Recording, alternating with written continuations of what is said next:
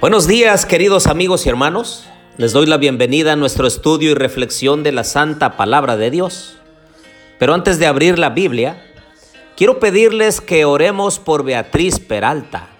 Ella se encuentra mal de salud, necesita de nuestras oraciones. Pero también quisiera pedirles que incluyamos a Marisa Campero y a Jacqueline. Ellas están abriendo su corazón a la influencia poderosa del Espíritu Santo y que Dios las alcance con su evangelio para que puedan vivir la vida cristiana gozosas, alegres y con paz en su corazón. Que el Señor ponga a las personas adecuadas en su camino para que a través de esa buena influencia puedan llegar al conocimiento de la verdad en Cristo Jesús. Oremos. Querido Dios y bondadoso Padre, en esta mañana, Señor, queremos interceder por muchas personas, pero en forma especial por Beatriz Peralta. Señor, sánala, derrama tu santa bendición sobre ella para que pueda mejorar de su salud y pueda glorificarte en el momento que tú la levantes también por Marisa y por Jacqueline, Señor, que ellas puedan seguir abriendo su corazón a la influencia poderosa de tu Santo Espíritu y encuentren gozo, paz, alegría en tu Evangelio. Bendice a mis amigos y hermanos, tú conoces a cada uno de ellos, nuestros hijos, nuestras hijas. Bendícelos, Señor, en esta mañana. Lo pedimos en Jesús. Amén. Les pido que abran su Biblia conmigo en Efesios 2.10. Dice, pues somos hechura suya, creados en Cristo Jesús para buenas obras, las cuales Dios preparó de antemano para que anduviéramos en ellas.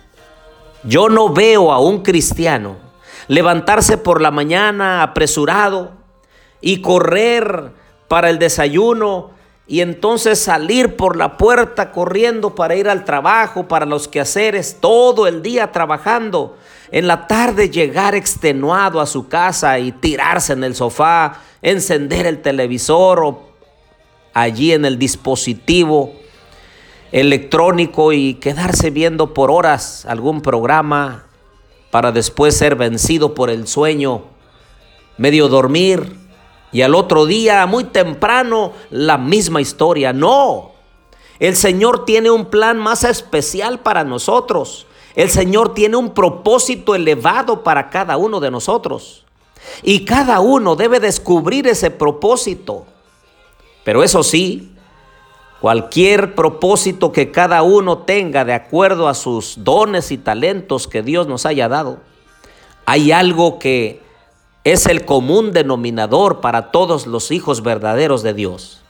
Servir, tener buenas obras, ser personas de bien, honrar y glorificar a Dios, ser canales de bendiciones. Una y otra vez me escucharás en los podcasts decirte que el Señor nos tiene en esta tierra para ser de bendición para otros, para tener buenas obras no es la voluntad de Dios que andemos en chismes. No es la voluntad de Dios que nosotros andemos enojados diciendo malas palabras contra alguien. No, al contrario. El día de hoy nosotros debemos de llevar un mensaje de esperanza a alguien. Decirle una palabra de ánimo, de fortaleza espiritual, de gozo, de alegría. Que nosotros podamos ser una influencia positiva, renovadora para las personas con quienes nos tratemos. Brindemos una sonrisa a aquel que pasa a nuestro lado. Iluminemos nuestro rostro para poder iluminar los rostros de las personas con quienes nos tratemos. El día de hoy yo te quiero animar. Ten buenas obras. Glorifica a Dios Haz las cosas rectas delante de Dios y te va a ir bien. Vas a sentir paz en tu corazón y las actividades que realizas no solamente son de levantarte, trabajar e ir cansado a reposar, no.